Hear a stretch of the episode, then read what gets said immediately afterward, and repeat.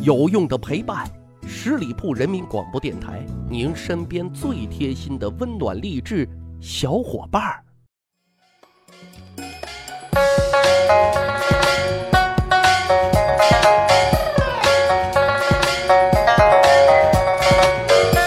十里铺人民广播电台，长见识，长谈资，密室趣谈，我是大汉。现如今出门都怕撞衫，挺尴尬的一件事儿。但是比撞衫更尴尬的，绝对就是李鬼遇见了李逵，那场面啊，可真是大大大大大大哥别杀我，我我我我我我我我把枪都给你 啊！最近中这毒挺深的啊。今天咱们的节目啊，就来讲一讲啊，清朝政府的两位重臣，谁呢？徐志祥和张之洞他们之间啊，特尴尬的一段趣闻。啊，要说徐志祥和张之洞啊，他俩都是同事，都在翰林院干过啊，一栋楼里办公，抬头不见低头见的。但是俩人一碰面就特别特别的尬，特别是徐志祥啊，以后为了不与张之洞见面啊，每一天上班那都跟过火车一样，得一站二看三通过。临近自己的办公楼，先得左看一看，右瞄一瞄，若是看见了张之洞的背影啊。赶紧躲在一旁，等张之洞过了之后啊，然后自己再迈着八字步啊，昂首挺胸，这才上班去了。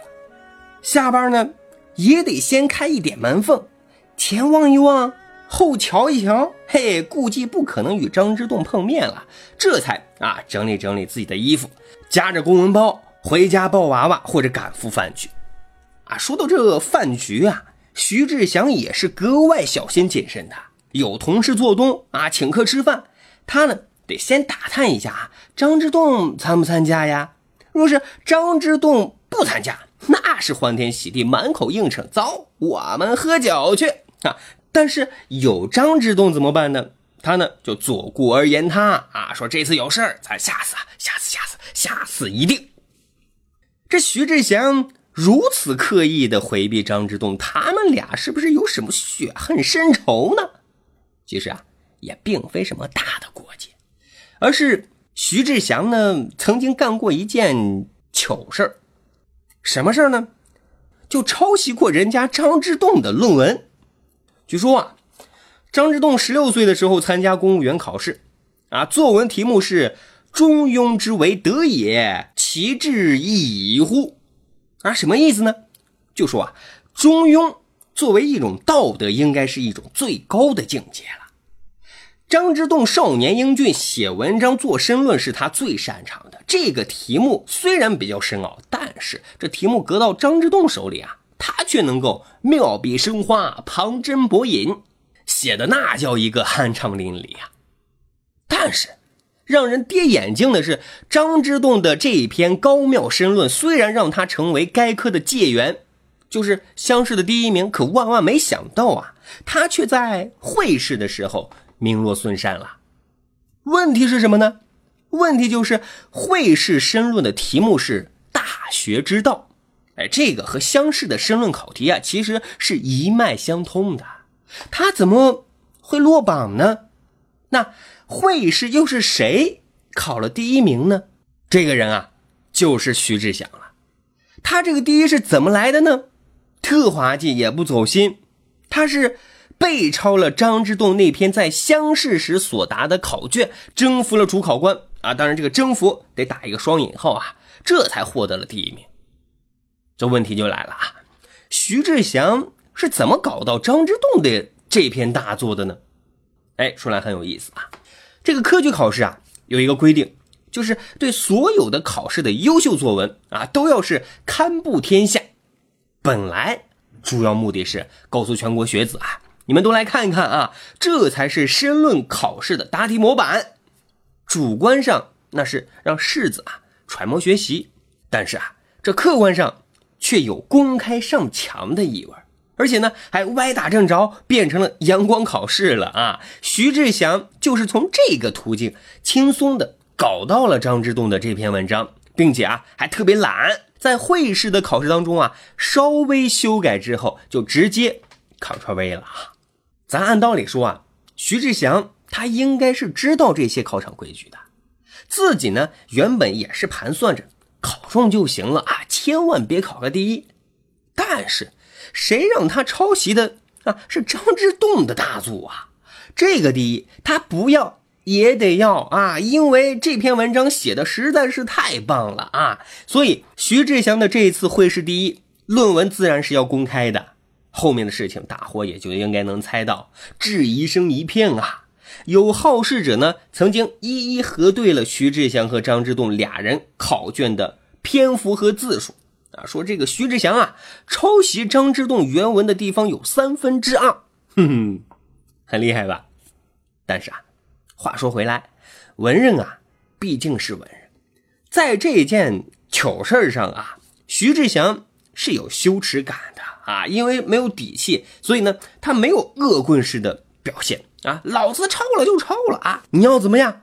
也不是那种老子哪里抄了啊？三分之一不是我写的吗？啊，还算是有自知之明的啊。所以说呢，徐志祥此后不敢跟张之洞见面，心虚处啊，可见他的羞耻心的。但当年呢，啊，顾忌风气啊是比较正的哈，大家都爱拿这件事儿来说徐志祥。怕见张之洞，嘿，大家就故意设局啊，偏偏要他俩狭路相逢。说有一天啊，翰林院搞同事聚会啊，有恶作剧者就故意将他俩安排在一桌入席，但是呢，入席名单上啊却略施手法。嘿，什么手法呢？请张之洞的请柬上啊，参加宾客啊没有徐志祥的名字。请徐志祥的请柬上呢，没有张之洞的名字啊。徐志祥拿到名单一看，哎，张之洞没有参加酒局，于是呢，就兴冲冲的赶赴了饭局。可是，哪想到这哪是饭局呀？分明就是给自己设了一个局。但是人已经来了，不能转屁股就走呢。说徐志祥顷刻间啊，脸上是风云突变。阴一阵儿，阳一阵儿，红一阵儿，白一阵儿，好一个囧字了得啊！现在啊，应该说场面已经极度尴尬了。但是还有更尴尬的！一桌宴席，谁做主位呢？啊，毕竟是读书人，徐志祥请张之洞做主位啊，张之洞呢也请徐志祥做主位啊，也算是客套。这时啊，就有一位同事说了啊。按辈分，应该是徐志祥做主位。可是徐志祥一听这话，连忙谦让啊，就说：“若论先入庙堂，我当首座；但若论文章，那应该之洞当主座。”啊，就是说啊，虽然我上班比他早几天，但是我文章比不过人家呀。来，还是让会写文章的做主位。随后又你来我往客套一番，最后还是张之洞啊坐在了主位上。这一尴尬啊，算是有效的化解了。但是这其实啊都是面上的。